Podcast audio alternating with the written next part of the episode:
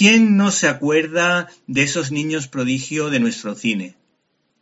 Me vienen a la mente actores de la talla de Marisol, Pablito Calvo, Joselito y por supuesto Jorge Sanz, al que recordamos todos por esa película con niños titulada Valentina.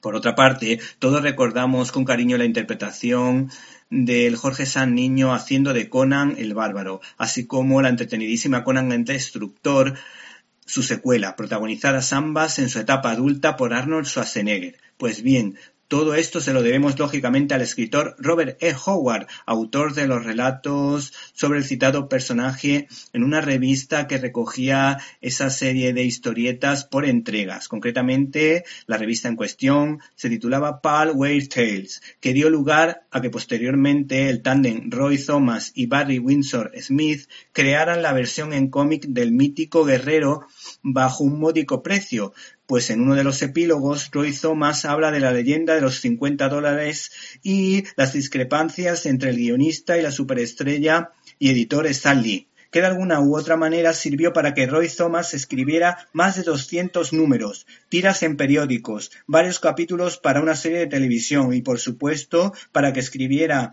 el guion de las dos mencionadas películas que tanto éxito tuvieron. ¿Te está gustando este episodio?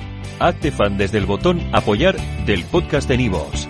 Elige tu aportación y podrás escuchar este y el resto de sus episodios extra. Además, ayudarás a su productor a seguir creando contenido con la misma pasión y dedicación.